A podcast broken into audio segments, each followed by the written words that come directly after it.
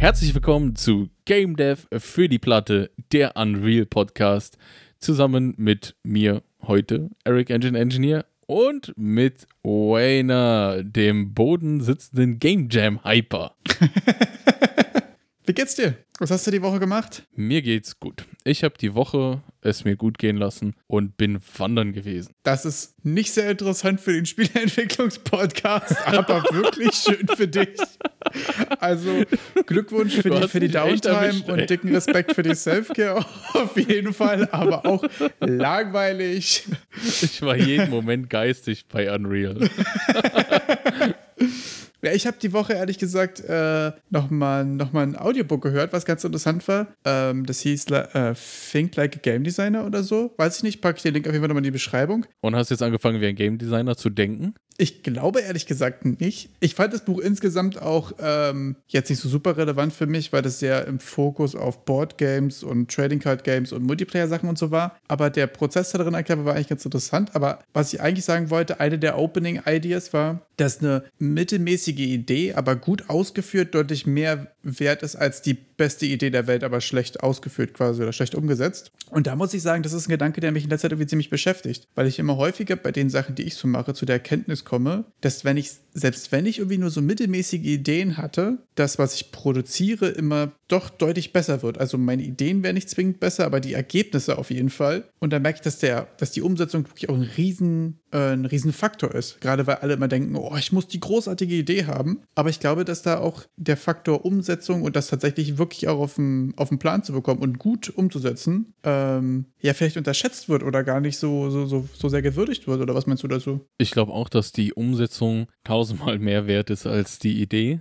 Deshalb machen wir uns ja hier schon seit längerem über die Idea Guys, oder ich zumindest, mache mich über Idea Guys lustig, die dann eben ja, umsetzungstechnisch keine Ansätze oder eben auch nicht die Fertigkeiten dazu haben. Äh, weil es ist halt, Ideen zu haben, ist eine Sache, aber erst die Umsetzung verleiht denen überhaupt den Spaß. Also irgendwie so irgendwelche, ja, Ideen hat man schnell, aber die auch ordentlich umzusetzen. Auch das, was du sagst, in der, in der Qualität. Es kann auch sein, dass vielleicht ein Spiel mehr Spaß machen würde, wenn es nur ein bisschen konsistenter wäre in dem, was es von dir verlangt. Also, dass Sprünge besser erkannt werden oder, oder hier diese Coyote-Time, die man da hat, wenn man da über so, ein, so eine äh, Dreckecke hin drüber springen will. Das ist ja bei diesen ganzen Jump-and-Run. Achso, du meinst jetzt, was so viel, viel, viel auch Juice-Themen sind und so? Ja, die, die gehören für mich zur Umsetzung, diese Juice-Themen. Oder wie siehst du das? Auf jeden Fall. Also ich muss ehrlich sagen, in meinem, so wie ich aktuell irgendwie dazu stehe, sind für mich Umsetzungen so im Wesentlichen zwei Sachen. Und das ist einmal eben genauso einfach Produktionsqualität. Also wie fühlen sich die Sachen an? Sind die, sind die Inputs irgendwie ähm, responsive? Hat man so Game Juice? Macht es Spaß, Sachen zu drücken? So einfach so objektiv Production Value. Und das andere, was ich jetzt gerade noch merke, ist, dass auch in der Umsetzung von einer Idee einfach sich sehr, sehr viele kleine und auch sehr, sehr viele große Fragen aufwerfen. Also bei meiner letzten Idee zum Beispiel, an der ich jetzt ja gerade arbeite, merke ich, dass ich äh, unterwegs ganz häufig auf Probleme sto stoße und wie man die löst und was man daraus macht oder auch was man aus seinen Limitierungen macht, hat, glaube ich, auch einen extremen Einfluss auf das, auf das Endprodukt. Also, also ich glaube, du sprichst ja hier von Wayne Wars.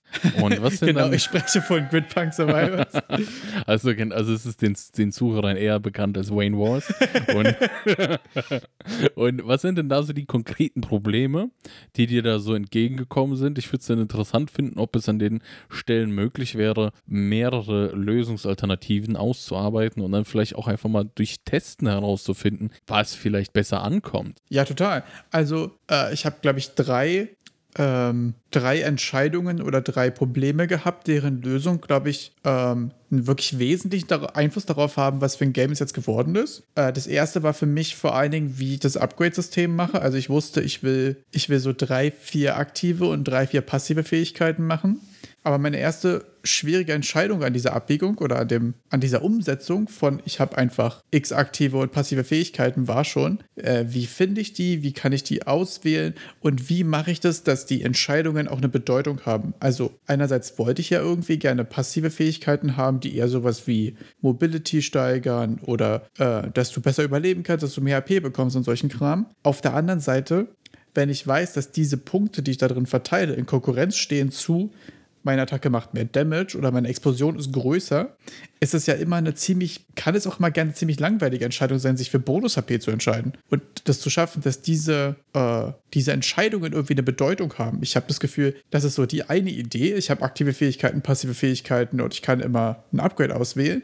Aber die Umsetzung, wie ich die anordne und wie ich die Auswahl gestalte und wie ich den Impact darauf mache, macht einen riesen Unterschied, ob es Bock macht und interessant ist, sich verschiedene Fähigkeiten auszuwählen oder ob man sagt, naja, ist sowieso egal, was man jetzt macht. Also ich habe das Gefühl, das hat einen riesigen Impact auf, auf das Gameplay und ob die Entscheidungen interessant sind. Also ich hatte ja noch ein ziemlich, ziemlich early Build von deinem Wayne Wars gespielt, bei, um bei dem Thema der Upgrades zu bleiben.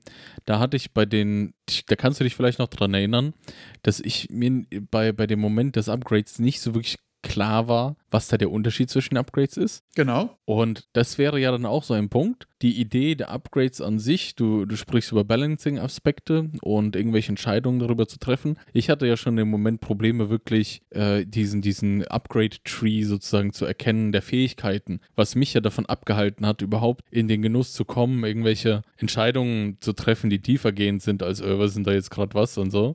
Und das, ja, das äh, kommt nochmal zu dem Punkt der Ausführung. Du kannst auch gute Ideen haben, aber wenn, wenn die, die Ausführung äh, noch, noch gröbere Schnitze aufweist, dann kann es ja auch dazu führen, dass manche Menschen gar nicht zu dem Genuss dieser Ideen kommen, weil das so, weil die schon vorher scheitern. An Stellen, die man gar nicht, gar nicht wusste, dass man daran scheitern kann. Ja, ich bin ein, ein Prototyp am Beispiel an, an Zocker, der irgendwie nichts auf die Reihe kriegt. Na, ich finde auch, also gerade bei solchen Sachen, gerade bei sowas, ähm, was irgendwie Zahlen und Mechaniken angeht, muss man auch immer schaffen, dass irgendwie äh, Tiefe und Komplexität ja, aber trotzdem, dass man es auch noch vermittelt bekommt. Ne? Also es gibt ja äh, manche ARPGs, also so Diablo, PoE-like Games, wo du einfach dann irgendwie sechs oder sieben verschiedene Resistenztypen hast und Resistenzen sind schon so nicht so super spannend. Und wenn du da irgendwie sechs, sieben Typen für hast und das ist ja super schwer, da irgendwie eine interessante Mechanik draus zu machen.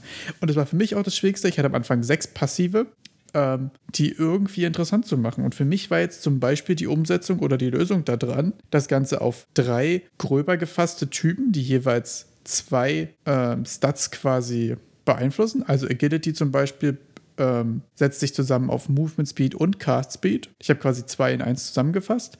Und ab einem bestimmten Level schaltest du damit noch was Einzigartiges frei. Das heißt, wenn du jetzt zum Beispiel Agility Level 5 hast, ist es so, dass wenn du weniger als 50% HP hast, schneller bist oder so, äh, schneller läufst. Das heißt, du hast da nochmal eine, äh, eine tatsächlich Gameplay auch aktiv beeinflussende Komponente in dem Upgraden deines Passives. Und damit habe ich das Gefühl, oder hoffe ich, und wir werden es demnächst gemeinsam rausfinden, dazu aber später mehr, äh, dass dadurch die Entscheidungsebenen einfach ein Stück interessanter sind, weil der Impact aufs Gameplay tatsächlich da ist.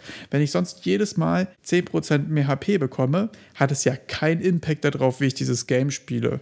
Und dementsprechend ist es ein super langweiliges Upgrade, um es zu wählen. Und um nochmal zu dem Thema zurückzukommen, Ausführung oder Idee oder nochmal ganz konkret dahin zu gehen, ist ja auch oft so, dass man, was will man sich denn großartig Neues überlegen? Also die, die Ideenwelt ist schon, also du kannst Dinge rekombinieren und dadurch dann vielleicht auch in der Ausführung nochmal ausarbeiten. Aber es ist ja wie in der Kunst, man klaut sich das ja im Endeffekt aus verschiedensten Quellen zusammen und versucht dadurch was Eigenes zu erschaffen. Aber es ist ja alles schon als, als Idee da. Ja, ich finde auch, dass es überhaupt nicht notwendig ist, neue Sachen zu schaffen, beziehungsweise dass es einfach der logischere Weg ist, Sachen zu schaffen, indem man Bestehendes überarbeitet oder miteinander kombiniert. Wie zum Beispiel das äh, nächste Souls-like. Wie meinst du das?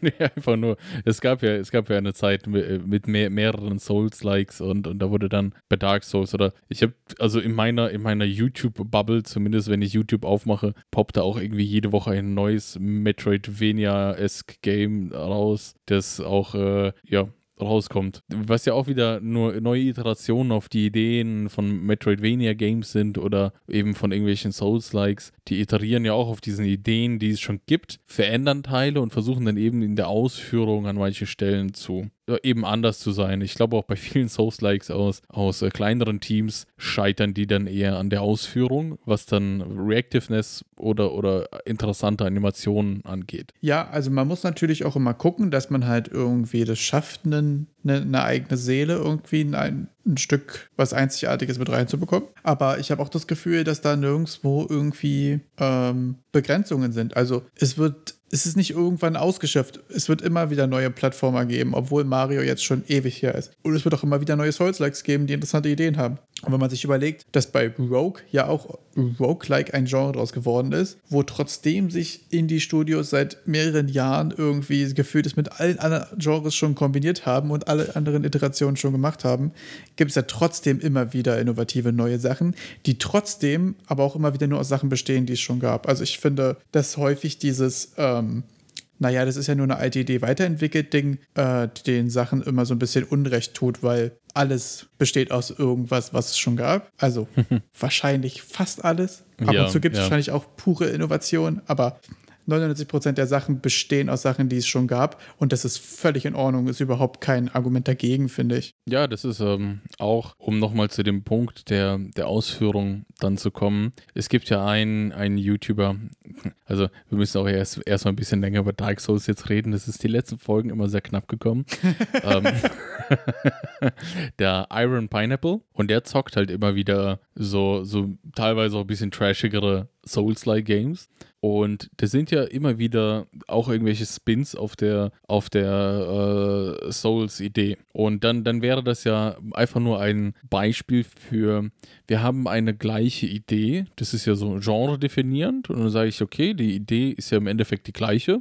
Du hast äh, hartes Gameplay in irgendeiner Form mit solchen Reset Points und du musst zu, dein, zu, deiner Leiche laufen, um da irgendwelche Punkte wieder zu bekommen. Und da kann man ja dann auch ganz konkret sehen, was einen Unterschied die Ausführung macht. Ah, okay, du meinst, dass die Games, ja. die in einem Genre neu rauskommen, aber sich inhaltlich quasi an derselben Prämisse sind, ein gutes Beispiel sind für die Umsetzung macht einiges, genau. weil das ja alles im Kern dieselbe Idee Ganz ist. Genau. Das stimmt, da hast du total recht. Da ist es ja dann interessant zu sehen, dann kannst du mal sehen, ja, was, was würde denn passieren, wenn ich äh, eine geile Idee nehme und die Scheiße ausführe. Weil dann habe ich. andersrum ist es ja vielleicht auch irrelevant, wie du die Idee findest, sondern im Endeffekt bleibt ja nur noch die Ausführung. Wenn du jetzt bedenkst, so irgendwie Fall Guys. Da gibt es irgendwie gefühlt gar keine Idee. Das ist Takeshis Castle auf der Playstation. Tatsächlich, ja. Und, und da ist ja dann auch die Ausführung ist gut. Große Teams, technisch ist alles, also die, diese Hygienefaktoren, die ich mal bei einem, ich würde es jetzt Hygienefaktoren für ein Multiplayer-Game nennen, dass technisch das einfach stabil ist. Und dann kannst du da, die, die Steuerung ist so indirekt, dass es eigentlich egal ist, ob du spielst oder nicht. ja, das schafft auch halt irgendwie den, den, die richtige Balance zwischen, zwischen Multiplayer-Fun-Game. Es ist aber trotzdem anspruchsvoll genug, aber trotzdem irgendwie auch casual genug, dass du da auch einfach vorwurlos reinspielen kannst. Also, das ist ja das, was irgendwie Super Smash Bros. auch für das, für das Fighting-Genre gemacht hat. Ne? So diese Zugänglichkeit ist ja da einfach ein großes Thema. Aber jetzt fällt mir gerade auf, Game Jams sind ja genauso ein Beispiel dafür, dass die Umsetzung einen riesen Impact haben, weil die Spiele haben ja buchstäblich alle dasselbe Thema. Und es ist ja auch in Game Jams so, dass man meistens zwei bis drei zentrale Game-Ideen haben, hat, ja. die, ich glaube, jetzt mal so 70, 80 Prozent der Games ungefähr abdecken. Aber trotzdem gibt es eben die fünf bis zehn Games, die halt auch einfach extrem rausstechen. Ich muss äh, bei den, wenn du Game Jam äh, erwähnst, da war im letzten Game Jam, bei dem ich teilgenommen habe, hat ja eine Einreichung gespielt. Da hatte jemand so ein, so ein Spiel gemacht, bei dem du mit, also irgendwie so ein geistermäßiges Spiel, du läufst einen Raum ab und wenn Dinge sich im Raum verändern, musst du da dein Handy draufhalten und dann sagen, Foto von machen und sagen, da hat sich was verändert. Also so ist dann die Idee, dass du so ein bisschen dieses was hat sich verändert und das also verändert sich dann irgendwie so ganz dynamisch. Ja, genau. Also nur, dass du halt in 3D-Ego-Perspektive durch diese Wohnung laufen kannst und dann verschieben sich Dinge. Ich fand die Idee klingt ganz witzig, aber von der Umsetzung, ich, ich bin ja wie, ich, ich kriege gar nichts mit. Keine Ahnung. Da hat sich ein Bild, ich gucke links, ich gucke rechts, da hat sich ein Bild verändert, ich habe es nicht mitgekriegt. Ich habe es danach in den Aufnahmen gesehen, weil ich habe es gestreamt und ich habe es halt nicht gesehen. Das ist direkt vor meiner Nase passiert. Und dann dachte ich mir so im Nachhinein, ey, gäbe es da so ein paar kleine Hints, wie, wie so ein, wie bei den Ghostbusters gibt es hier dieses Elektroplasmameter oder was das ist, so, dass ja. so, ja. dass ich sehe, da ist was passiert, damit ich nicht so, um, um diese ganzen Suchradios ein bisschen einzuschränken, vielleicht hätte es dann mir mehr Spaß gemacht, weil dann sage ich so, okay, dann könnte man vielleicht an der Umsetzung feilen, weil die Idee an sich klingt ganz spannend, aber man könnte das ja so noch mal ein bisschen äh, mehr accessible machen, auch für solche Dullis wie mich. Ich kriege ja gar nichts mit. Und dann, dass ich dann vielleicht einen Hin erkennt habe, hey, da hat sich jetzt vielleicht was verändert oder da bahnt sich was an, achte mal drauf. Ich finde auch, ähm, dass das ein ziemlich guter Punkt ist für, wenn du eine Idee hast und du setzt sie das erste Mal um, dann auch immer quasi das irgendwen zu zeigen oder irgendwie Feedback zu bekommen, dass man rausfindet, ob das so rausläuft, wie man sich das vorgestellt hat. Also viele Sachen klingen ja auch einfach im Kopf erstmal geil und dann setzt man es um und dann muss man gucken, ob man es halt einfach delivered bekommt. Also ob man das schafft, dass Leute das auch einfach verstehen, was du da machst. und ob das irgendwie klar wird. Und das ist ähm, abhängig vom Game manchmal sehr einfach und manchmal sehr, sehr kompliziert. Besonders wenn du jetzt Sa Sachen machst, äh, wo du jetzt nicht an die klassischen Tropes dich irgendwie ranhängen kannst, so wie alles klar, ein Fass ist Fass explodiert, dann mache ich es rot. Dann weiß jeder, dass es explodiert, weil es ist ein rotes Fass, das tut halt Sachen, die rote Fässer Sachen tun. Aber bei solchen Sachen ist es halt auch schwierig, wie vermittelst du das am besten, ne? Das ist, glaube ich, auch wirklich eine Sache, die man iterativ dann nur, ähm, nur rausfinden können muss. Da gab es doch, ähm, wenn ich jetzt bedenke, bei Fortnite zum Beispiel, wenn du jetzt, die sind ja mit der Idee rangegangen, da war nicht das Originalkonzept von Fortnite, hey, du musst irgendwie äh, tagsüber dein äh, Castle da irgendwie genau. deine Burg ver versiegeln und verrammeln, damit dann nachts, wenn die Zombies oder so angreifen, deshalb ja auch Fortnite irgendwie, genau. dass du dann wie so ein Wave-Based Shooter. Genau das. Also eigentlich war es ja mal so ein Base-Defense-Ding mit, mit, mit, mit Horde-Mode quasi. Du verteidigst deine Base Wave für Wave. Ja, und, und jeder, jeder weiß, dass äh, Fortnite jetzt als Battle Royale Game bekannt ist. Und dann sieht man ja auch, dass die Idee wurde gepitcht, wurde umgesetzt, wurde als scheiße befunden und ein anderer Modus hat sich da anscheinend dann doch durchgesetzt. Ich glaube, dieser Fortnite-Modus, den gibt es gar nicht mehr, oder? Ich glaube, der wurde relativ schnell eingestampft und das wurde auch von der Community, glaube ich, nicht so gut aufgenommen, weil da halt Leute einfach Geld für bezahlt haben. Das war das, was man auch ursprünglich mal kaufen musste. Das ist ja tatsächlich der Fun-Fact dazu, wenn ich das richtig in Erinnerung habe, dass quasi das Unreal Tournament Team äh, parallel zu diesem Fortnite Base Defense Mode äh, gibt es ja noch ein Unreal Tournament Game, was im Hintergrund entwickelt wurde, was aber mehr oder weniger in stagniert gerade, also was mehr oder weniger ein Hold ist. Und die haben quasi vor Velulz aus den bestehenden Game-Mechaniken, die sie für Fortnite hatten, einen Prototype zusammengebaut und haben dann festgestellt, dass es halt mega Bock macht, weil es auch parallel gerade der die PUBG-Zeit war wo einfach PUBG und die ganzen Battle Royals gerade krass im Kommen waren. Und ähm, genau, das waren eigentlich zu der Zeit Unreal Tournament-Entwickler, wenn ich es richtig im Kopf habe, die da auch was gemacht haben. Und das ist zum Beispiel eine Sache, die auch in dem Think Like a Game Designer Audiobook irgendwie rauf und runter gerattert wurde, dass ähm, so was bauen, also eine Idee haben, die umsetzen, reflektieren und iterieren eigentlich immer der, der beste Weg ist, um ein gutes Game Design hinzubekommen. Und der Dude hat auch in dem Buch mehrere Male erwähnt, wirklich bei jeder Gelegenheit, dass es auch den erfahrensten Designern so geht, dass die eine Idee haben und nicht wissen, ob die Bock macht, ob die auf dem Bildschirm, wenn du es vor dir hast, genauso funktioniert, wie sie sich das vorstellt. Sondern die machen auch nichts anderes, als das fertig machen, Leuten zeigen, Feedback bekommen, iterieren. Und das ist, glaube ich, auch die, die Sache, die ich irgendwie lernen musste. Ich hatte am Anfang auch den Anspruch an mich, ehrlich gesagt, dass ich dann einfach eine gute Idee habe und dann setze ich die um und dann ist es auch gut. Aber für mich ist jetzt auch vielmehr die Erkenntnis, man macht was, man zeigt es Leuten und man macht es besser. Und das so lange, bis es gut wird oder eben nicht. Und dann drückt man das halt einfach weg und schiebt es auf die Platte und dann fängt man das nächste an. Und dass auch erfahrene Leute, die das seit vielen Jahrzehnten machen, nach demselben Prinzip das bei denen auch läuft, fand ich irgendwie total abgefahrene Erkenntnis. Ich glaube aber, dass du drumherum viele Mechaniken hast, also viele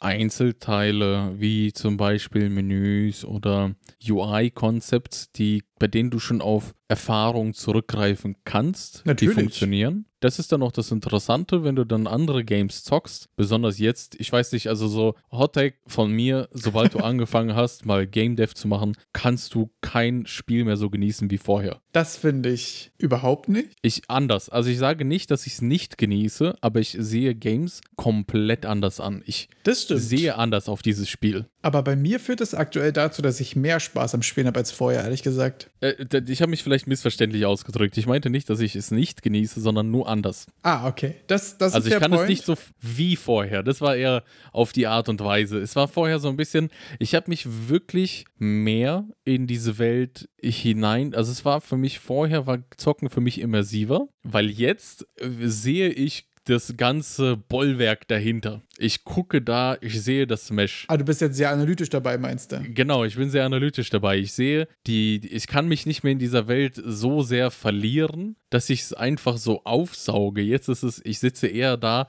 und staune vor diesem, äh, vor diesem meisterlichen architektonischen Werk, was da ist. Es ist mehr so, es hat sich verändert, der, die Art und Weise, wie ich es genieße. Ja, ist auch total normal. Also man lernt auch voll andere Sachen zu schätzen, ne? Also manchmal ist es auch so, dass man im Game reinkommt und man denkt sich so, ich weiß genau, was ich gerade tun soll. Aber warum? Also, und dann fängt man an nachzugehen, ja. okay, warte mal, also hier ist es mit der Farbe so, da ist ein Nebel, da nicht, mhm. deswegen soll ich da lang laufen. Da ist eine gelbe Kante, da ist das Licht da kann ich klettern und da muss ich hin. so, obwohl ich sagen muss, die gelben Kanten in äh, Horizon gingen mir echt schon auf den Sack. Die waren mir irgendwie ein bisschen zu sehr ins Gesicht. Aber da war ich auch schon immer, ähm, immer ein bisschen anti in Games, ehrlich gesagt. Das ist bei mir jetzt eher andersrum, dass ich jetzt anfange, mit dem Hintergrundwissen mich ein bisschen mehr darauf einzulassen, ja. zu tun, was das Spiel von mir wollte. Vorher war ich immer der, der sich ein bisschen zu schlau gefühlt hat und besonders in die andere Richtung laufen sollte. So, da ist eine Tür und da ist ein Licht. Ja, ich gehe jetzt woanders lang. Ja, ab in die dunkle Ecke mit ja, Heroina, ne? Wo halt aber auch einfach dann nichts war, außer du spielst Dark Souls, dann findest du da noch eine Waffe oder so. Aber da hat sich das, ah, du hast schon recht, das verändert auf jeden Fall die, äh, die Sicht und auch wie man spielt und so. Aber ich finde absolut nicht zum Negativen. Ich finde es immer voll schade, wenn Leute sagen, dass sie keinen Spaß mehr an Games haben, seitdem sie anfangen,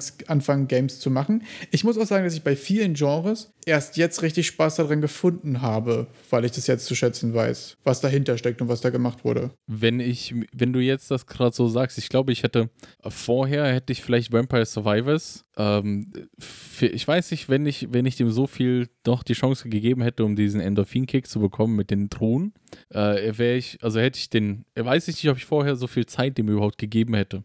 bis zu einer Truhe zu kommen. Ja. Weil sobald man eine Truhe geöffnet hat, dann ist man eben Vampire Survivors Trott drin.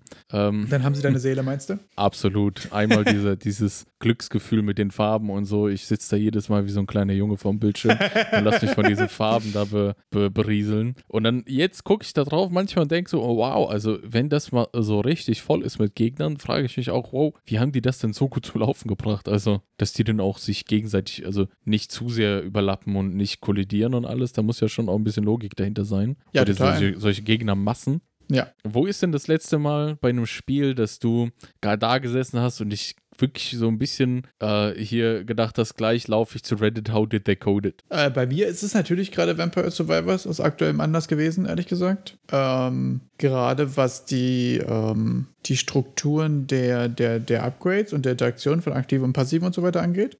Ähm, das andere, wo ich mal einen Talk gesehen hatte, den ich sehr interessant fand, bei dem Spiel, was mir sonst eigentlich nicht so viel Spaß gemacht hat, und zwar war das World War Z, wo es, was ja einfach eins von diesen ähm, ganz klassischen Third-Person-Random Zombie-Geballer ist. Aber das sind schon wirklich, wirklich, wirklich aktiv viele Zombies in Third Person, die nicht ganz dumm wirken und in Horden auf dich zugerannt kommen. Und das ist von der Technik her schon ziemlich cool, auch wenn mich das Gameplay so überhaupt nicht abholt. Welche Plattform könnte man World War Z denn mal genießen? Ist das irgendwie im Game Pass drin oder Epic oder kann man das irgendwo for free abstauben? Äh, das gab es mal for free bei Epic vor ein paar Monaten. Wie gesagt, also das ist auf jeden Fall eine Sache. Ich kann den Talk mal raussuchen. Wenn ich den Talk finde, packe ich in den Notes. Ist schon ein bisschen länger her, dass ich den gesehen hatte. Äh, fand ich aber ziemlich interessant, weil die eben sehr viel mit ähm, AI ausgelagert in Gruppierungen machen. Ähm, wo du halt quasi nicht, nicht jeder Zombie für sich denkt, sondern du hast einen, der denkt und ganz viele, die dem hinterherlaufen. Und dadurch haben die da Abstraktionen gemacht und dadurch kriegen die das hin, so viel mit einmal zu machen. Ich glaube, bei Days Gone zum Beispiel sind es auch super viele Zombies, da weiß ich aber gar nicht, wie die das genau gemacht haben. Also generell muss ich immer sagen, dass mich so äh, große Massen von AI irgendwie sehr beeindruckt. Aber auch eben genau, weil ich das Gefühl habe, wenn ich bei mir im Unreal Engine da zehn Gegner reinhaue und die folgen meinem Hauptcharakter, habe ich 20 Frames und ich weiß nicht warum. Ähm, also mittlerweile habe ich es ganz gut rausgefunden. Ich habe es jetzt auch bei, bei Gridpunk Survivors aka Rain Wars hinbekommen, dass es auf ein, auf Steam Deck und auf einem durchschnittlich guten PC mit einer 1050 Ti sauber läuft, auch bis zu Ende. Auch mit einigen Gegnern mehr. Das ist auch wirklich ziemlich cool. Ähm, musste man aber auch erstmal ein bisschen reinkommen in AI Optimi Optimization und so ein Kram. Da würde ich nochmal auf den, äh, das, das, hatte ich ja mal auch hier Pfeil geboten äh, vor ein paar Folgen.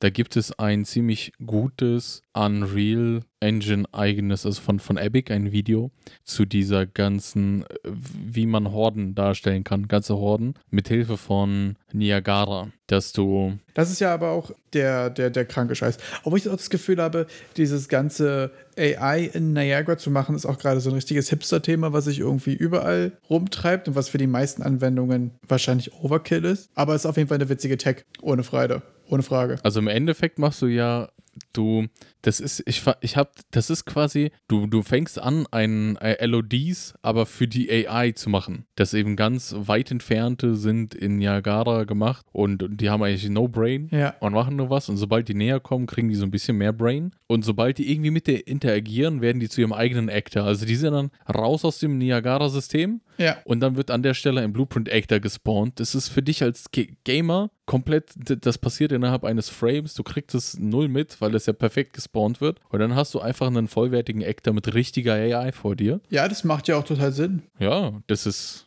Aber diesen Gedankengang zu bekommen, auch LODs im AI-Umfeld anzuwenden, das war für mich so, also irgendwie hat das Mindblow. ja, das habe ich ja sogar bei meinem winzig kleinen Game auch schon gemacht, dass ich, ähm, ich habe quasi auf Long Range kein Niagara-System, sondern bei mir ist es halt einfach so, dass ähm, auf Long Range das einfach ein ganz normaler Move Component Tool ist. Also keine Navigation, kein gar nichts, sondern ich schiebe den Gegner einfach in meine Richtung. Und erst wenn der in eine gewisse Nähe kommt, fängt er an, über Navigation zu laufen, dass die sich gegenseitig auch ein bisschen strafen, dass die sich nicht total überlagern und so Kram. Mhm. Und dadurch kriege ich es auch gerade hin, selbst auf kleinere Hardware wie den Steam Deck zum Beispiel, mir den Bildschirm auch voll zu knallen mit Gegnern. Also das sind so Kleinigkeiten, die machen schon eine ganze Menge. Beziehungsweise ähm, in dem einen Video von Mrs., was ich bestimmt auch schon mal empfohlen habe, hat er das zum Beispiel auch so gemacht, dass seine Animationen für IK seiner Gegner, ähm, also quasi gerade so Gun-IK und so, dass die Arme quasi richtig an den Waffen platziert sind, äh, haben eine kleinere Frame-Auflösung, wenn die weiter weg sind. Mhm. Also die Frames der Animation werden reduziert, je nach Range von dir zum Gegner. Aber wenn der ganze Zeit weg ist, siehst du eh nicht so richtig, ob der jetzt äh, 20 Mal pro Sekunde tickt oder 60 Mal die Sekunde tickt, wenn er jetzt da schießt und der Rückstoß den Arm abfedert und so ein Kram. Also da kann man schon eine Menge machen und ich glaube gerade AI, äh, also die Kosten rein performancemäßig von der AI zu scalen, abhängig von der Entfernung zu dir, ist glaube ich auch eine ziemlich übliche Lösung für AI. Ist aber beim ersten Mal, wenn man davon hört, irgendwie übelst der Mindblow. Geht mir auch so. War es nicht, dass auch bei äh, Bloodborne, also oder Dark Souls, auch die kompletten Gegner, wenn die einen gewissen Abstand haben. Auf den Konsolen habe ich es auf jeden Fall auch gesehen, dass da auch die, die Animationsframes reduziert werden, dass sie dann anfangen, so ein bisschen äh, chunky zu gehen. Kann ich mir gut vorstellen. Und dadurch, äh, der auch das irgendwie aufkam, dass die Hunde sich, ich glaube, bei Bloodborne, wenn die hinter dir sind, zu teleportieren scheinen. okay. Weil dann einfach komplett die Animation gestoppt wird. Ja. Und die, die einfach hinter dir aufploppen auf einmal. Aber eigentlich bewegen die sich in der richtigen Geschwindigkeit. Aber das scheint dann so, als würden die auf einmal aus dem Nichts erscheinen. Ja, das sind ja auch immer so Performance-Sachen, die muss man ja irgendwie, irgendwie geregelt bekommen, ne? Ich weiß noch, in Daisy zum Beispiel, in einer ganz frühen, ganz frühen Zeit war das auch so, dass ähm, der Gegner immer weniger aus weniger Pixel noch einfach bestand, aus wenigen, äh, weniger Polygonen, je nachdem, wie weit er weg war. Und manchmal hast du dann halt einfach irgendwie auf 800 Meter jemanden durch deinen Scope noch gerade so gesehen. Das waren einfach nur vier Vierecke durch die Gegend gelaufen sind so. Das war einfach mega lustig, auch weil du tatsächlich einfach auf Pixel geschossen hast. Bro, spiele ich gerade Minecraft oder Daisy? I don't know. Ja, wirklich. Und es war einfach nur so, ja, wie so ein, wie so ein Renderfehler, wie so ein Schatten, der so durch die Gegend läuft. Also da gibt es schon also Performance-Optimierung macht man schon auch irgendwie eigentlich komischen Scheiß, aber wenn es, es funktioniert halt einfach, ne? Also es sind einfach gute Ideen so. Also solange es gut genug aussieht. Ja, und da, da finde ich, merkt man ja auch wieder sehr, ähm, wie viel Magic dahinter ist irgendwie. Also Sachen, die man als Spieler ja eben genau, wenn man ganz normal einfach irgendwas zockt, ja nicht annähernd mitbekommt, wie viel Kram dahinter ist, wie viel Details da gemacht werden. Ne? Das ist ja eben genau bei Türproblemen oder auch bei dem Stein, wo wir in der ersten Folge drüber gesprochen haben. So, so jedes kleinste Detail, da hat sich jemand was bei gedacht. Das finde ich immer wieder total abgefahren. Und das ist eben genau diese kleinen Gedanken auch, die für mich äh, diesen Umsetzungsteil von der Idee eben ausmachen. Ich hatte zum Beispiel bei mir auch in meinem Game das große Problem, dass ich ja irgendwie wollte, dass meine Gegner über die Zeit stärker werden.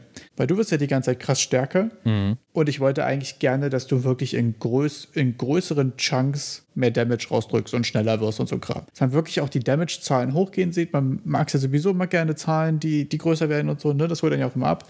Brauche ich dir als mhm. Cookie-Clicker-Fan ja nicht sagen. Aber irgendwie müssen die Gegner ja auch mitscalen. Auf der anderen Seite habe ich in meiner ersten Iteration, waren die Gegner einfach dieselben und ihre Start-HP abhängig von der, von der Zeit, wie lange das Game gerade läuft. Hat aber das Problem, dass die noch genauso aussehen, aber irgendwann einfach doppelt oder dreifach so viel aushalten. Und das ist ja super schwer zu vermitteln für einen Spieler. Mhm. Ich kann mich noch daran erinnern, dass ich das gezockt hatte. Ja. Und irgendwie hatte ich es doch ausge, ausgedribbelt, sodass aber, dass ich den, das Ende nicht erreichen konnte und ab irgendeinem Moment auch bei weitem nicht mehr genug Damage rausgedrückt habe, Ja. um auch nur einen Platz zu machen. Und das ist ja mega frustrierend, weil du denkst, das ist derselbe Pleb, den ich am Anfang mit zwei Schlägen umgeknüppelt habe. Warum ist der jetzt hier so ein Bullet Sponge und ich hau da 200 Attacks rein, da passiert nichts. Ja. Und deswegen ist das jetzt zum Beispiel die nächste inter interessante Entscheidung, designtechnisch, die ich in meinem Game hatte. Wie vermittel ich stärker werdende Gegner oder auch verschiedene Gegnertypen, ohne dass ich jetzt anfange, hier drei verschiedene Gegnermodels tatsächlich einzuführen, weil das ist außerhalb meines Scopes. Ich habe gesagt, es gibt hier nur einen Gegnertypen. Und das heißt, ich kann nur unterscheiden in Farben und Größe. Das sind eigentlich die einzigen Stellschrauben, die ich habe. Und deswegen habe ich es jetzt so gemacht, dass die quasi nicht linear immer einfach stärker werden, sondern dass die nach x Sekunden einfach quasi ein Level abbekommen und dann werden die ein Stück größer und dann halten die mehr aus. Und darüber wird klar, ah, okay, der ist jetzt schon ein deutliches Stück größer, der wird wahrscheinlich mehr aushalten als der davor.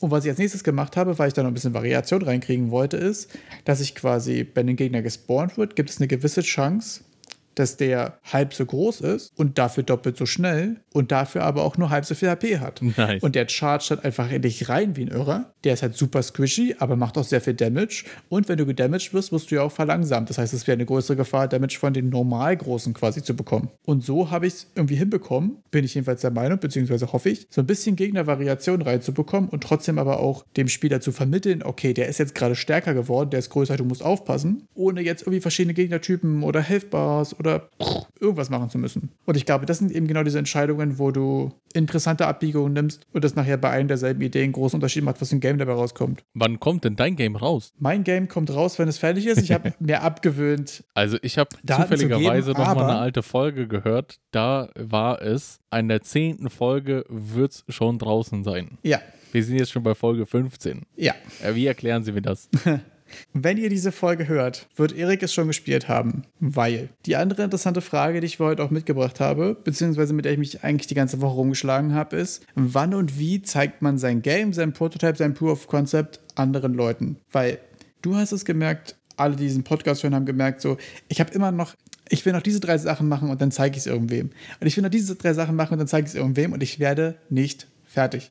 Und ich habe es jetzt den letzten zwei Tagen schon noch ein paar Leuten gezeigt. Ich habe jetzt noch zwei, drei Kleinigkeiten auf der Liste. Ich habe, wie gesagt, vor allem das, was ich gerade eben erzählt habe, mit den verschiedenen Gegnertypen und Größen und so weiter. Ähm, das war das letzte, wo ich gesagt habe, das mache ich jetzt wirklich noch und dann werde ich es Leuten zeigen. Und das heißt, wenn ihr diese Folge hört am Dienstag, wird im Discord ein Link sein und es wird noch ein Google Drive-Link sein und kein Steam-Link. Aber da könnt ihr es runterladen und ihr könnt es zocken und ihr könnt mir gerne sagen, was ihr davon haltet. Nice. Also wann sollte man jemand anders sein Genau. Game zocken lassen? Das finde ich die schwierige Frage. Wann und wie oft zeigst du es Leuten? ASAP. Ja, aber was, Aber ist, was ist Meinung- possible in dem Fall, ne? Possible, sobald es wirklich irgendein Finish State hat. Also wenn du es in irgendeiner Art und Weise durchspielen kannst, also sobald du mir ein Bild liefern kannst, den ich überhaupt spielen kann, durchspielen, äh, direkt ran, ran an den Speck. Achso, du meinst quasi, sobald es eine abgeschlossene Experience ist, von ich habe angefangen, ich habe gewonnen oder ich habe verloren. Genau. Sobald du sterben kannst, sobald ich gewinnen kann, falls das in irgendeiner Art und Weise, also kann ja sein, äh, äh, halt so lange durch, wie du kannst. Ist ja dann auch interessant zu sehen, wie lange halten denn die meisten durch und sowas. Auch ganz früh schon, woran scheitern die? Und dann ganz früh auch gegen zu lenken, weil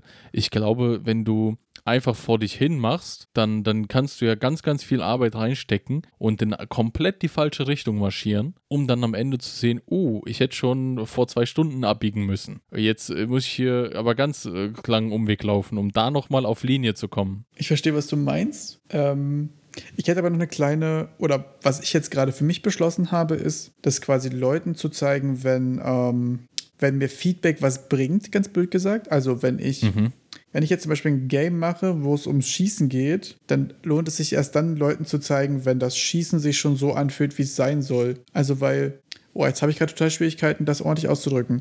Ähm, Also eigentlich ist dann, glaube ich, der richtige Zeitpunkt, es anderen Leuten zu zeigen, wenn denen nichts mehr im Weg steht, um das rauszufinden, was du rausfinden willst. Ich glaube, das ist eher der richtige Punkt. Weil wenn die Steuerung noch viel zu schlimm ist oder die Grafik ist noch viel zu schlimm oder irgendwas ist noch überhaupt viel zu unzugänglich, um, zu, um den eigentlich, also sobald es zugänglich genug ist, um den Kern des Spiels zu testen und dazu Feedback zu bekommen. Ich glaube, das ist mein Take. Also sobald du nicht mehr selbst direkt denkst, Alter, was ist das für ein Haufen Scheiße, Genau sondern das. sagst, naja, Genau das. da, da, ich wüsste, ich hätte jetzt fünf, vier, fünf kleine Sachen, aber im Groben und Ganzen würde ich halt hieran auch nichts mehr verändern. Ne? Ja, Meinst du so von der Mechanik so? Genau, das gar nicht mal, aber wenn man weit genug ist, um rauszufinden, ob das eigentliche Konzept aufgeht. Also bei mir zum Beispiel wäre jetzt jetzt das Beispiel, wenn die Kamera die ganze Zeit klippen würde oder die Steuerung wäre hakelig und das hätte einfach nur 10 Frames pro Sekunde, dann kann ich nicht rausfinden, ob Vampire Survivors in Third Person Spaß macht. Das stimmt. Und das ist das, was ich von dem Test ja eigentlich rausfinden möchte. Von daher Hot Take von mir,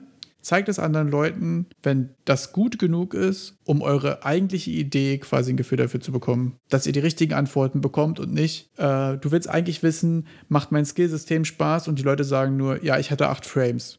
Weil dann hast du quasi deinen ersten Eindruck verschossen an die Leute. Und was ich auch noch super schwierig finde, wo, wo meine große Hemmschwelle war, den ersten Eindruck von Leuten hast du ja nur einmal. Das heißt, es ist so ein, so ein wertvolles Gut irgendwie. Diesen Ersteindruck willst du ja auch an einem, an einem Zustand bekommen. Was ich dabei aber unterschätzt habe, was ich jetzt gerade merke, ist, dass es auch super wertvoll ist, das den Leuten, denselben Leuten ein zweites Mal zu zeigen und die sagen können, weil die können ja am besten einschätzen, weil das, was ich das letzte Mal gefühlt habe, ist es dieses Mal besser geworden, was ist anders geworden, was ist mir im Vergleich dazu eingefallen. Und da kann ich wirklich auch nur Erik beipflichten, da so schnell wie möglich das Leuten zu zeigen und auch so oft wie möglich, beziehungsweise so oft, wie man es den anderen Leuten noch einfach zumuten Ja. kann. Das ist, glaube ich, die größte Begrenzung dabei. Aber ich hatte da ehrlich gesagt immer so Angst, diese erst, diesen ersten Eindruck zu verheizen, aber muss jetzt gerade feststellen, dass dieser zweite, dritte, vierte Eindruck, den Leuten den Progress zu zeigen, auch super relevantes Feedback ist. Also mit dem ersten Eindruck verheizen, ich glaube, da sollte man sich gar nicht so viel Sorge machen. Liebe kann auch auf den 25. Blick entstehen.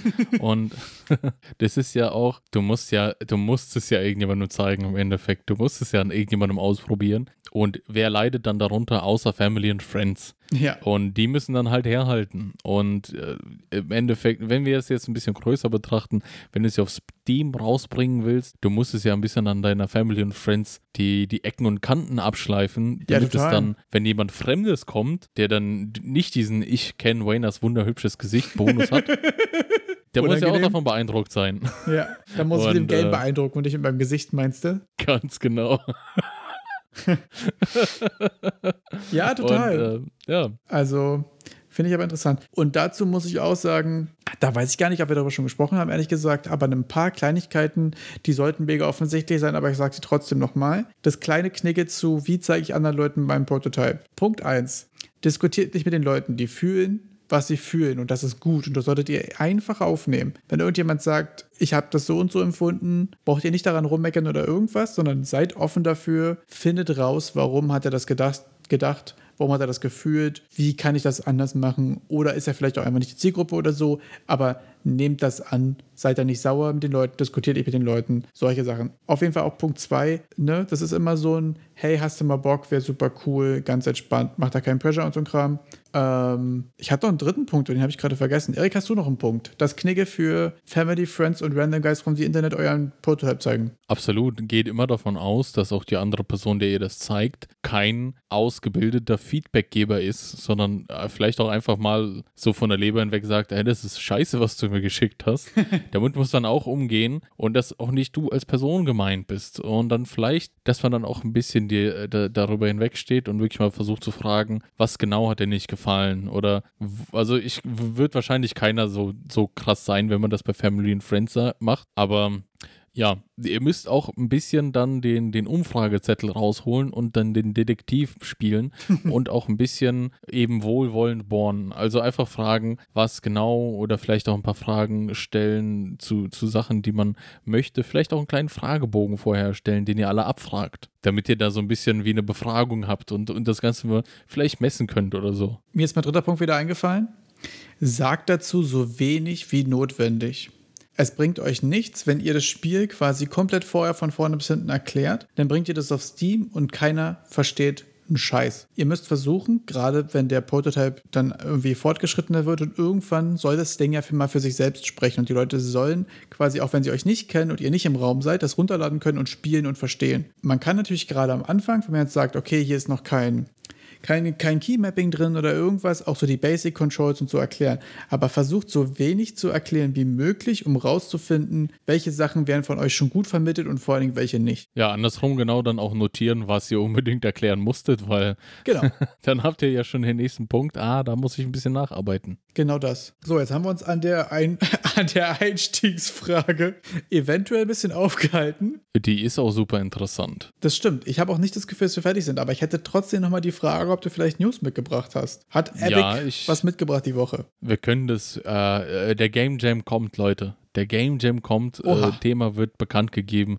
Donnerstag, stay tuned, haut euch das, zählt euch das rein, den, den Stream. Dann, äh, was vielleicht noch interessant ist, stand, also ich gehe mal davon aus, dass wir das am Dienstag releasen, den Podcast, und sage jetzt deshalb, heute gibt es ein Ask Anything bei im Unreal Engine Forum bezüglich Worldbuilding. Da könnt ihr mal alle Fragen, die ihr zum zu eben Thema Worldbuilding hattet, mit, äh, mit, mit den ganzen Data Layers und so, also Landscape Editor, die ganzen World Chunks, dieses neue System oder zumindest ein bisschen ausgeweitete System in Unreal Engine 5 für die ganzen Open Worlds, könnt ihr alle Fragen stellen, die ihr habt. Äh, Da sind dann vier, vier Epic Dudes. Zwei davon sind ehemalige Assassin's Creed Veteranen, also die sollten ein bisschen was von Open Worlds verstehen.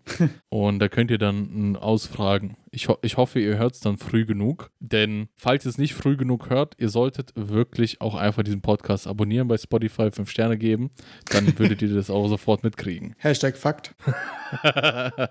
Und Donnerstags Stream war mal super interessant diese Oha. Woche. Das habe ich, glaube ich, lange nicht von dir gehört. Ja, es, die letzten Wochen war es eher mau, weil es eben nicht so interessant war. Diese Woche ging es darum, wie man eigene Editor-Tools erstellen kann mit Blueprints und mit Python. Und das sehe ich so als Erweiterung zu. Wir haben ja letzte Woche über ganzen KI-Stuff gesprochen und so und, und irgendwelche Tools und Proce- Proc-Gen zu betreiben, also Procedural Generation mit, äh, mit in deiner Game Engine. Und da ist ja der Donnerstag, also wahrscheinlich hört Epic einfach unseren Podcast und haben gesagt, komm, die Jungs, die brauchen jetzt auch mal ein Beispiel, wie könnte man das mit Blueprints und mit Python im Editor mit Tools umsetzen, solche Proc-Gen. Ja. also ab einem gewissen Punkt wäre es auch einfach albern, wenn sie uns nicht hören. Definitiv.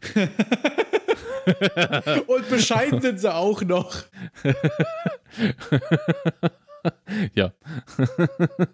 und dort, dort war es dann so, dass ein, ein Evangelist, äh, also der von den, von den Unreal Engine äh, Kreuzzügen, ich weiß, wieso heißen die Evangelists eigentlich? Ist das normal? Finde ich auch super weird. Was ist das eigentlich für ein Ding? Also das sind ja die Dudes, die, die du anrufen kannst, wenn bei dir die im, in, im Studio die Bude brennt, weil du irgendeinen Unreal-Scheiß gebaut hast Ist und die so- dir dann sagen, Im Sinne von Missionaren, weil die so rumlaufen und die frohe Kunde von Unreal Engine verteilen? Oder weiß ich nicht. Also das sind Mitarbeiter von, an, von Epic, die halt so Overpros sind in Unreal. Das sind Ah, so nicht. Giga-Fanboys einfach. Äh, Ja, wahrscheinlich. Also die kriegen auch Geld im Gegensatz zu uns. Wir sind Fanboys, die sind Mitarbeiter. Ja.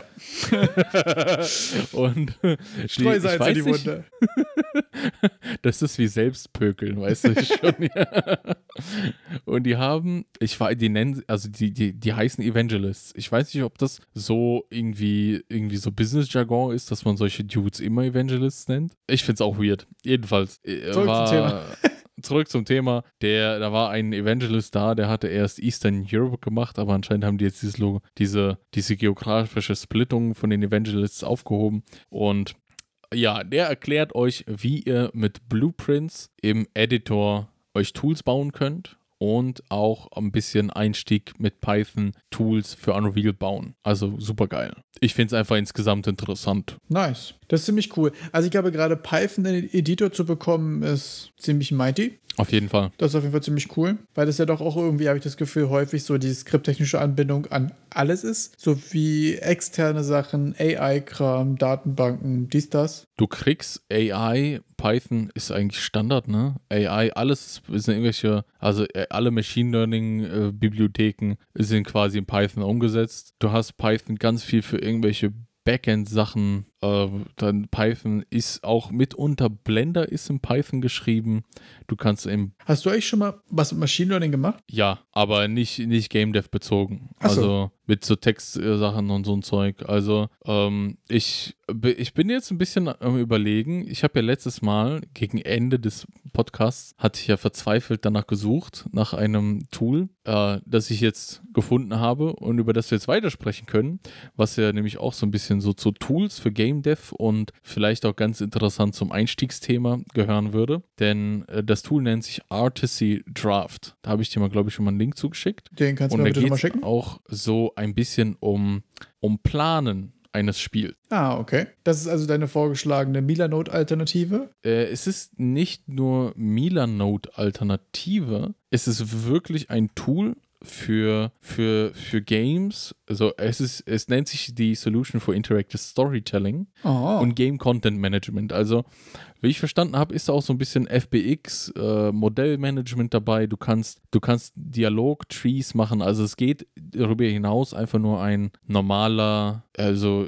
mit Post-its, äh, Noten, äh, No- Notes Ah, okay, ist tatsächlich auch für Content Management. Es ist auch für Content Management in einem gewissen Maße und es bereitet eben auch deine ganze, also ich, so wie ich, ich habe es mir runtergeladen, ich bin noch nicht so richtig reingekommen ins Tool. Es hat sogar Unreal-Anbindungen, so dass du anscheinend Texte aus dem Tool in Unreal importieren kannst. Ich bin mir nicht so genau sicher. Aber äh, es hält einen ja jetzt mittlerweile jetzt auch noch mit dem neuesten Tutorial von Unreal ab, ja nichts davon ab, sowas auch für sich selber zu schreiben. Also ich würde es ganz interessant finden, sowas mal, ob es sowas in Open Source gibt. Mein Gott, vielleicht kennt das jemand in Open Source. Ich habe es noch nicht gefunden. Äh, Würde mich stark interess interessieren. Also gerade so externe Datenanbindungen, muss ich sagen, fände ich für, für sowas wie Loot-Tables oder für so Dialogoptionen und so ein Kram natürlich super strong. Ne? Also wenn ich mir jetzt vorstelle, du kannst dir ein kleines externes Tool basteln, um deine Dialog-Trees zusammenzubauen und hast es quasi mit einem Klick in, Un mit einem Klick in Unreal. Also ich meine, große Spielentwicklungsfirmen werden das haben, aber Ja. ich wäre mir jetzt äh, spontan keine einfachen Open-Source-Lösung oder so darüber bewusst. Das wäre natürlich super cool.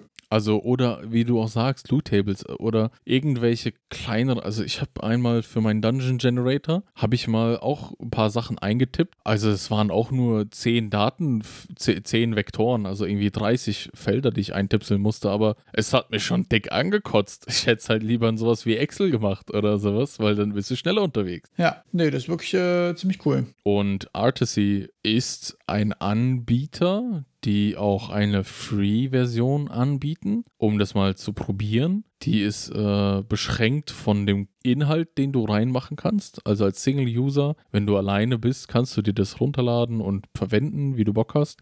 Aber es hat irgendwie so bis 600 Items oder so. Also du kannst, da ist irgendwie so ein, so ein Item-Management im Hintergrund und äh, wenn du halt sechs, wenn du halt 600 Textfelder gefüllt hast, dann ist halt vorbei. Kannst du kostenlos nicht weiterarbeiten. Also bei so einem Tool muss ich sagen, wäre jetzt meine erste und wichtigste Frage eigentlich gerade so für kleine Hobbyprojekte oder dem Scope, in dem wir unterwegs sind. Ist es so, dass es dir hilft, weil es Sachen leichter macht oder ist es Overhead, weil es ein ziemlich großes Tool ist? Also ab was von der Größe von Projekt oder Anzahl von Leuten, die daran mitarbeiten, lohnt sich so ein Tooling? Und da würde ich ehrlich gesagt dich gerne gerade herausfordern und sagen, benutzt das mal für dein nächstes Projekt und erstatte uns mal Bericht, ob du ein Gefühl dafür kriegst, für was für eine Größe von Projekt und wie viel Anzahl von Leuten und so lohnt sich so ein Tool oder bis wann ist es noch mehr Overhead, als dass es dir was bringt. Also ich will auf jeden Fall, will ich mich einarbeiten. Ich möchte schon, ich habe das Tool ja schon, schon länger so im Blick, kam noch nie so richtig dazu, mir das mal runterzuladen und ich habe ja auch in, in einer der alten Folgen mal erwähnt, dass ich jetzt so bei einem Punkt bin, dass ich so mich frage, was ist dieses große Ganze, wie ich eine komplette Story so erzählen kann Ja. oder auch so ein bisschen, ich hätte gerne auch für, zum Beispiel auch für den Ordnungsamtssimulator, der nur on hold ist. Ich wollte Er gerade sagen, wäre das das Tool?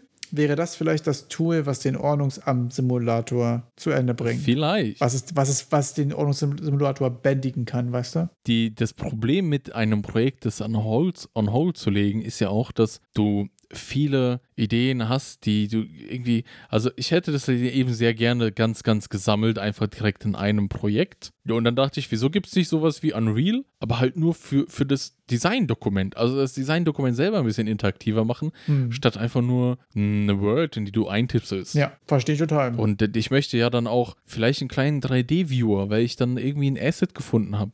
Und dann habe ich halt weiter gedacht, ey, äh, gibt es sowas in Open Source? Wenn es sowas in Open Source gibt, kann man sich ja mal gucken, was man da machen kann. Äh, ich dachte, wenn ich jetzt bei meinem Game Design unterwegs bin, wir haben ja letztes Mal auch ganz viel über AI gesprochen und ich habe ja auch Dolly gezeigt oder vorletztes Mal. Jetzt stell dir mal vor, du bindest Dolly einfach direkt in dein Tool ein. Ich hämmer da irgendwelche Zeilen ein und krieg gleich Concept Art zu dem geliefert. Also, dass ich diesen, diesen Prozess des Designens auch selbst mal ein bisschen mir mehr ansehe und da vielleicht dann schon die AI-gestützten Sachen reinkrieg. Und dann vorwärts zu kommen. Gerade so Verbandlung von Tools finde ich auch immer super wertvoll. Also ich bin ja da Milanode-Fanboy und eben genau da kann man eben zum Beispiel auch mal so kleine Sachen zusammenscribbeln. Also du hast einfach so ein kleines Feld, in dem du einfach mit dem Stift direkt mit der Maus reinmalen kannst. Und gerade wenn ich jetzt mit zum Beispiel so Map- oder Level-Layouts denke oder so Skill-Tree, zum Beispiel so UI-Sachen, wie Sachen ungefähr aufgebaut sind, finde ich es auch super cool, dass ich da ein Tool habe, wo ich direkt da rein einfach sagen kann, hier ist ein Post-it und auf den male ich jetzt. Und dann habe ich das direkt drin und ich nicht, ich gehe zu Paint oder ich kritze was und dann kopiere ich das in mein Word-Dokument rüber und dann hat sich meine Überschrift auf Seite 18 verschoben und so, sondern du hast dann quasi alles in einem Tool. Und das sind solche Sachen, die können dann wieder super viel, ähm, super viel Zeit sparen und solchen, so, so einen Flow irgendwie auch gut aufrechterhalten. Ich finde, also geht mir in letzter Zeit ehrlich gesagt auch so, dass je häufiger ich das Tool wechsle, desto häufiger irgendwie verliere ich auch irgendwie meinen Kontext. Also ich wechsle jetzt gerade wirklich nur zwischen Unreal und Blender. Aber wenn ich dann schon irgendwie wieder in Chrome unterwegs bin und noch nach einem Guide suche oder irgendwas, ich habe das Gefühl, es ist einfacher, konsistent kreativ zu arbeiten, je mehr ich es schaffe, in irgendwie einer begrenzten Anzahl von Fenstern zu bleiben oder im selben Kontext irgendwie zu bleiben, weißt Ja. du, und nicht so in einem Ja. anderen schwer zu beschreiben. Du weißt, was ich meine, oder? I, I feel you, totally. Also wenn ich jetzt auf meinen, also wenn ich einfach auf meinen Browser gucke, ich sehe, ich habe jetzt natürlich nur ein Fenster offen, aber ich sehe im Hintergrund halt noch zehn Tabs. Und Ja. dann, es lenkt schon ab. Da bist du schon gedanklich raus. Also ich sag auch, es wäre mal ganz interessant. äh, Also wäre es wäre super geil, hätte man so ein, so ein Game Design Document Tool in Unreal integriert. Gibt es da ein Plugin? Keine Ahnung. Wenn jemand eins kennt, könnt ihr uns gerne schreiben. Äh, damit ich in Unreal einfach ein neues Tab aufmache und das schon darin direkt habe. Ich kann mir auch vorstellen, was du ja meintest zu Milanode, dass du dann scribbeln kannst. Wenn, wenn, wenn solch ein Tool, das so generalistisch ausgelegt ist, ja schon solche Vorteile bringt, was könnte man denn an der Stelle machen, wenn ich jetzt etwas Game Dev maßgeschneidertes mache? Also dann, dass ich, wie du sagst, mit Level Layout skizzieren, dass man schon ein paar vor, vordesignte Tools, ein paar, paar Icons hat, die man droppen kann äh, für, für, für Layout. Da hast du ja schon, also im Endeffekt gleicht das ja alles immer sich so ein bisschen, du hast ein Ziel, wenn du eine, eine Map machst oder, oder ein Save Point und dann kannst du dir so ein paar Icons vorfertigen. Dann machst du den, nennst du das den, den äh, Level Sketcher. Ah, Ja. also als, als Unterding. Und dann, dann, dann kann, kannst du die Produktivität auch in der Richtung erhöhen und das Ganze auch ein bisschen ah, sich halt geil anfühlen lassen. Dass ich, wenn ich das arbeite, es ist halt auch viel das Feeling. Die UI muss passen und dass ich dann auch wirklich dieses Productivity-Mindset bekomme und auch Spaß damit habe zu arbeiten, weil es dann immer, wenn ich auf irgendein Problem stoße und, und, und suche, vielleicht auf einmal finde ich eine Lösung für das Problem, das ich hatte und kann es darin umsetzen, weil es auch so spezifisch Game Dev bezogen ist Ja. wäre, was ich mir wünsche, was es nicht gibt. Artisty habe ich mir aufgemacht. Ist, ist auch erstmal eine Lernkurve, muss ich sagen. Ja, das ist ja immer bei so Tools. Also mein größtes Problem, ehrlich gesagt, bei Tools, dass ich häufig denke, für das, was ich erreichen will, habe ich auch gar nicht Lust, so viele Stunden reinzustecken. ja, Mann.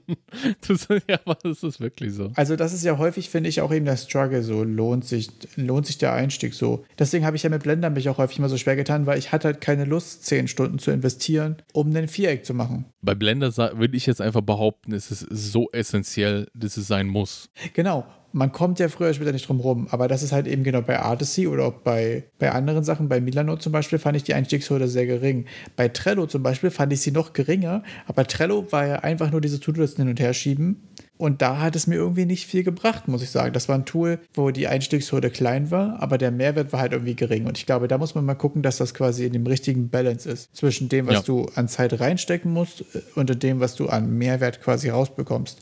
Bei Blender zum Beispiel, wie du es genau sagst, da irgendwie die 20 Stunden davon reinzustecken, um danach seine eigenen Models da irgendwie bekommen zu können und auch schneller Blockouts für Levels und so ein Kram, ist ja einfach ein Riesenvorteil und deswegen lohnt sich das Investment. Bei Blockouts für Level, wo würde, schmeiß ich jetzt einfach mal rein, benutzt BSP-Brushes in Unreal. Okay. Da wollte ich schon gerade. Du hast Blockout, Level Blockout gesagt, ich sag, das machst du in Unreal mit BSP-Brushes. Ja, Wer sie nicht kennt, wer sie nicht kennt, ich äh, werde ein geiles Video dazu raussuchen von, von so einem Level-Design-Dude, der für Unreal Level-Design äh, früher mal Videos gemacht hat. Der zeigt so ein bisschen die BSP-Brushes. Die gibt es auch in Unreal Engine 5. Benutzt die, die sind einfach geil. Aber ja, Nice. absolut. Diesen Tool-Overhead.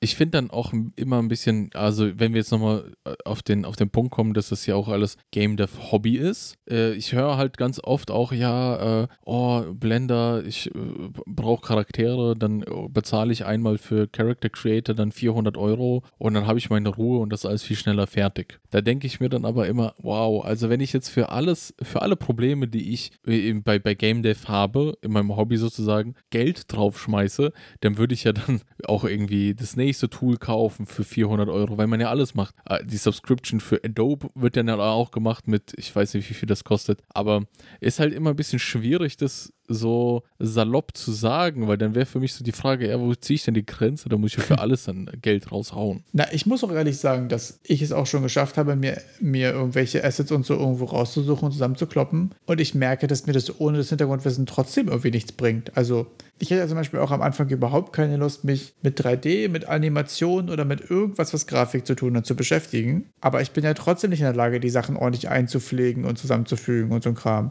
Ja. Und dann mache ich lieber einfach nur Vierecke, die größer werden oder kleiner werden oder sich irgendwie zusammenges äh, zusammengedrückt werden oder auseinanderfliegen oder irgendwas. Und das sieht dafür cool aus, als dass ich mir irgendwelchen Kram kaufe und den dann doch halbherzig nur einbinde. Also Ja. ich habe auch das Gefühl, dass da manchmal ähm, Leute so ein bisschen so Assets in ihrem Impact überschätzen, ganz doof gesagt. Also wenn ich ein Survival-Game machen will oder wenn ich jetzt ein krasses Base-Building-Game machen will, ist es wahrscheinlich nicht die Lösung, mir das Base-Building-Template runterzuladen und dann zu denken, okay, naja, und dann mache ich da drei Klicks und dann füge ich da meine eigene Sache hinzu und dann ist es fertig. Das wird trotzdem noch viel Arbeit sein, dieses Template zu verstehen, zu durchblicken und dann sinnvoll zu erweitern. Und das ist eine Arbeit, vor der, also ich sage nicht, dass es keine gute Idee ist, sich ein Template zu holen, sondern ich sage nur, man muss aufpassen, dass man nicht das Template so sehr als die All-Around-Lösung und dann ist es fertig sieht, sondern dass man trotzdem versteht, dass man dann trotzdem noch Arbeit mit hat, um es eben ordentlich zu machen. Aber hattest du nicht was für, für das nächste Survival-Game hier mal rausgesucht? Wie meinst du das? An Asset Packs für, für den schmalen Geldbeutel, der nicht existiert. Äh, du meinst, weil ich dir, weil ich dir schon mal einen Link zu Game Assets geschickt habe? Ich hatte so ein kleines. Ja, ich hab, genau. Genau, ich habe nämlich nochmal eine, eine, eine Subreddit-Empfehlung, weil ich mir nicht sicher bin, ob wir darüber schon mal gesprochen haben. Es gibt das Reddit Game Assets, wo super viele saucoole Leute ihren Kram for free teilen. Und da ist Musik dabei, da sind häufig so 3D-Assets, 2D-Sprites und so dabei. Da ist häufiger lustiger Kram dabei. Ähm,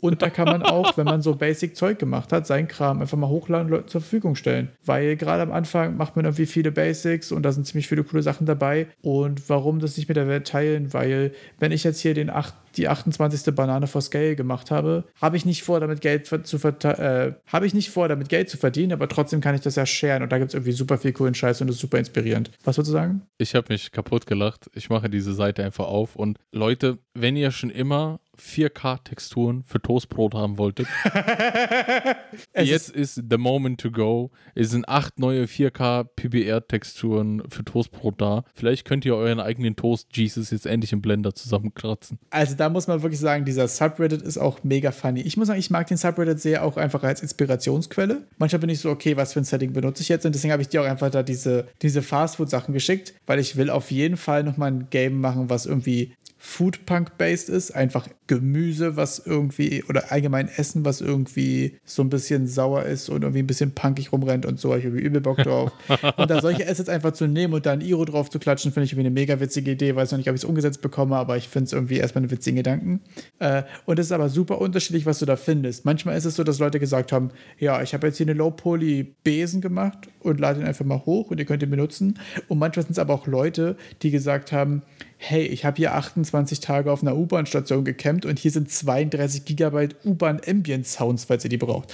Also das ist Ach, super ja. abgefahren, was es da gibt. Ähm, da ist auch viel äh, die Suchfunktion Euer bester Freund ist auf jeden Fall mal eine coole Anlaufquelle. Sollte man einfach mal subscriben bei Reddit und dann kriegt man ab und zu irgendwelche witzigen Models oder abgefahrenen Sounds mit oder so. Ähm, finde ich immer ziemlich sweet. Ich finde auch, was du auch gesagt hast, mit dem äh, Iro auf eine Gemüse auf, auf Gemüse bekommen, Paprika mit einer Iro, äh, ist ganz wichtig, dass man vielleicht, wenn man diese Tools oder wenn man Blender lernt, ich habe am Anfang halt auch ein bisschen gebraucht, um Blender reinzukommen und jetzt mit der Zeit ist mir aufgefallen, dass ich Blender eher dazu benutze, um Asset Packs oder, oder Assets zu modifizieren. Also ich will nur was verändern, um das ein bisschen passender mein, mein, mein Theme zu machen. Ähm, da, da ist es dann ganz mächtig, das modifizieren zu können. Na total, es ist ja auch viel einfacher, vielen verschiedenen Sachen deinen Stil zu geben, mit dem du sie veränderst und anpasst, als zu sagen, ich bin der Meinung, alles, was ich brauche für mein Game im selben Stil zu finden. Ja, das wirst du wahrscheinlich nicht.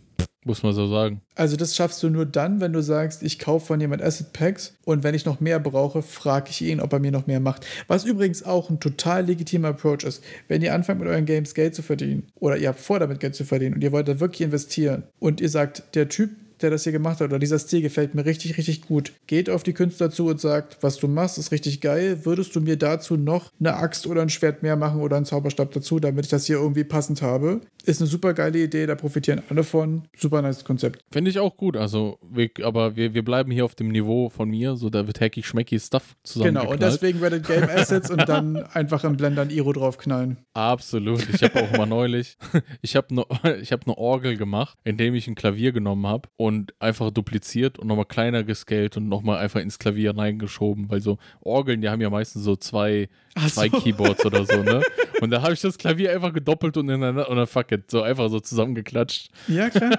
Warum nicht? Und perfekt. Ey, es ist es also, manchmal aber auch einfach so, so kleine Hacky Solutions, die einfach, siehst du, ich frage dich jetzt hier einfach on-stream. Ich habe es nicht hinbekommen gestern. Ich bin bestimmt eine Stunde daran verzweifelt. Ich habe bei einem Niagara System in Unreal Engine 5 möchte ich gerne die Größe des Meshes, der den Partikel abbildet, bevor das quasi startet, scalen. Das heißt, ich möchte sagen, starte jetzt in halber Größe, starte jetzt in zweifacher Größe, starte jetzt in dreifacher Größe. Das ist quasi ja. nur ein Partikel, der einmal nach oben fliegt und wegfadet. Ja. Und ich bekomme es nicht hin, die Size von diesem Mesh von außen zu setzen. Von außen? Ja. Ich äh, werde dir einen Link teilen. Da geht es um, da, da, diese Niagara Systems sind ja so aufgeteilt, dass du so Spawn-Eigenschaften hast. Genau. Äh, für, für Partikel. Und es gibt dann auch so Lebenseigenschaften. Genau. Und du könntest dann einfach die Spawn-Eigenschaften vielleicht ändern oder in den Lebenseigenschaften skalieren. Ich habe nämlich in den Spawn-Eigenschaften nichts zum Scalen eines Meshes gefunden. Es gibt in den Update-Eigenschaften eins vom Scalen eines Meshes. Aber das ist irgendwie buggy oder ich war zu doof dafür. Jedenfalls ist mein Ding dann einfach weg. Weiß ich nicht. Ähm, falls wir eine Lösung dafür finden, falls du, ich würde es jetzt einfach mal als, als Aufgabe quasi mitgeben. Falls wir die Lösung finden, wird sie in den Links sein. Und dazu kann ich dann noch richtig richtig, geil dumme Geschichte erzählt, weil ich habe das bei mir in meinem Game jetzt gelöst bekommen. Bei mir ist ja so, dass die Sterbeanimation nur so ein Partikel ist, der so wegfliegt. Und ich habe ja vorhin erzählt, ich habe jetzt verschiedene große Gegner. Dementsprechend möchte ich jetzt natürlich aber auch gerne, dass der Partikel von diesem Schatten, der so wegfliegt, natürlich genauso groß ist wie der Mesh, der da vorher war. Und was ich jetzt gemacht habe, ist einfach, dass ich, das ist so dumm, dass ich dieses Niagara-System halt einfach in sieben verschiedenen Varianten habe. verschiedenen Scale-Größen. Und wenn der Gegner stirbt, guckt er, was für ein Scale sein Mesh hat und sucht sich dann die richtige Todesanimation raus. Und easy, da muss man ganz clap. ehrlich sagen, das kostet mich wahrscheinlich so 2 bis 3 MB in meiner Package Size und sonst ist das eine richtig dumme Lösung und es schadet niemandem und es wird niemals jemandem auffallen, ich sage es euch. Schämt euch da nicht für, manchmal funktioniert es auch einfach. Und ich schäme mich trotzdem ein bisschen dafür, aber es ist doch einfach zu funny. Ja, also da würde ich ja so ein bisschen jetzt ein, ein, äh, ein, ein TikTok-Meme hier auspacken mit dem how, how do they know? They will never know. Ja, genau das.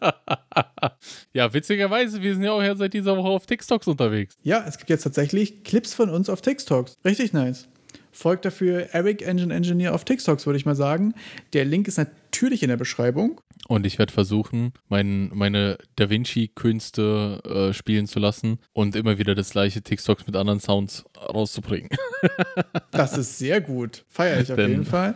Also es gibt quasi so Best-of-Clips von euch. Äh, könnt ihr euch gerne gönnen, beziehungsweise wenn ihr Clips habt, die ihr gerne nochmal für TikToks sehen wollt, könnt ihr gerne Bescheid geben. Ähm, ich würde ehrlich gesagt noch kurze Jam-Empfehlung da lassen und ich glaube, dann können wir auch schon fast den Sack zumachen Eine. Jam-Empfehlung.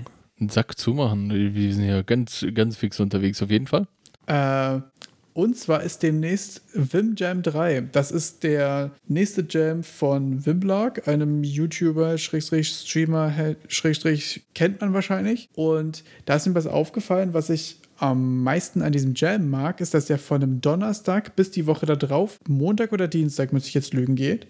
Und zwar ist es ein Jam, der quasi über zwei Wochenenden geht, was quasi so ist mit, okay Leute, so ein ganzes Wochenende dafür zu opfern für so ein Jam ist meistens mega hart und es ist auch mal schwierig, an diesem einen Wochenende Zeit zu haben und deswegen ist es einfach ein Jam, der mit Absicht so organisiert ist, dass du zwei Wochenenden Zeit dafür hast und natürlich auch noch die Woche dazwischen, um einfach auch mal ein bisschen die Leute abzuholen, die vielleicht einfach arbeiten sind oder wenig Zeit haben oder zufälligerweise ein Wochenende nicht können. Finde ich irgendwie ein ziemlich starkes Format. Ich muss gerade überprüfen, ob der, ob der Epic Mega Game Jumps, Jumps. nicht auch über zwei Wochen geht. Zwei Wochenenden gehen. Ja, da ist äh, Einreichende ist Freitag. Der geht von Woche, ne? Donnerstag bis Freitag, glaube ich. Ah, da verliert man, da hat man nur ein Wochenende Zeit. Das, äh, das äh, stimmt, dass das sehr, sehr gut bedacht ist. Genau, das fände ich nämlich voll schade, weil für die Leute, die richtig tryharden, sind es drei Tage mehr. Ja, okay, das ist natürlich schon nochmal nett. Aber für die Leute, die halt irgendwie sich ihre Zeit irgendwie abzwacken irgendwo und eventuell nicht dafür extra Urlaub nehmen oder auch einfach ein Wochenende gar nicht können, so bei, bei mir jetzt zum Beispiel, wäre das sonst die Rettung. Also wenn das drei Tage länger gehen würde, würde ich einfach smaller scopen und würde mitmachen, weil das Wochenende danach hätte ich Luft. Das wäre sogar richtig gut gewesen. Also das ist halt mega schade. Die erste Sekunde beim Wim Jam dachte ich, haha, you will never uh, leave the jam.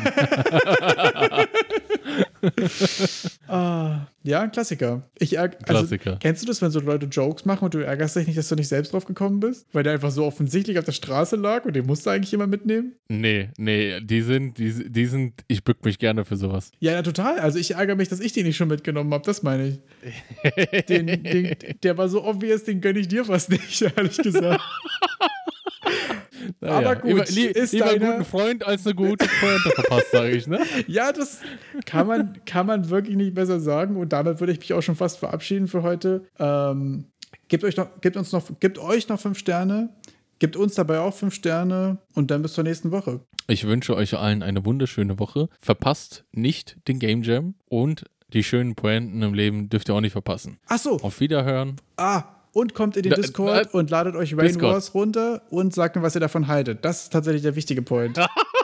Es ist ja auch, ist auch offiziell Eigenwerbung. Wars, also Eigenwerbung, Discord. Fast die Eigenwerbung let's go. vergessen. Also erst Eigenwerbung für unseren Discord und dann auch für mein Kackprojekt. Wichtig. So, Erik, dein Ende. Hattest du noch was oder warst du schon fertig? Nein, ich wollte schon elendig verrecken gehen bei meinem Ende. Aber jetzt, wo so Wayne Wars doch wieder, wieder aus der Schublade gezogen hat, wann kommt's denn raus? ja, wenn es fertig ist. Alles klar, wenn's fertig ist, kommt's raus. Wir hören voneinander. Ciao. Ciao, Leute. Wann kommt es raus, fragt er nochmal. Ich fasse das nicht.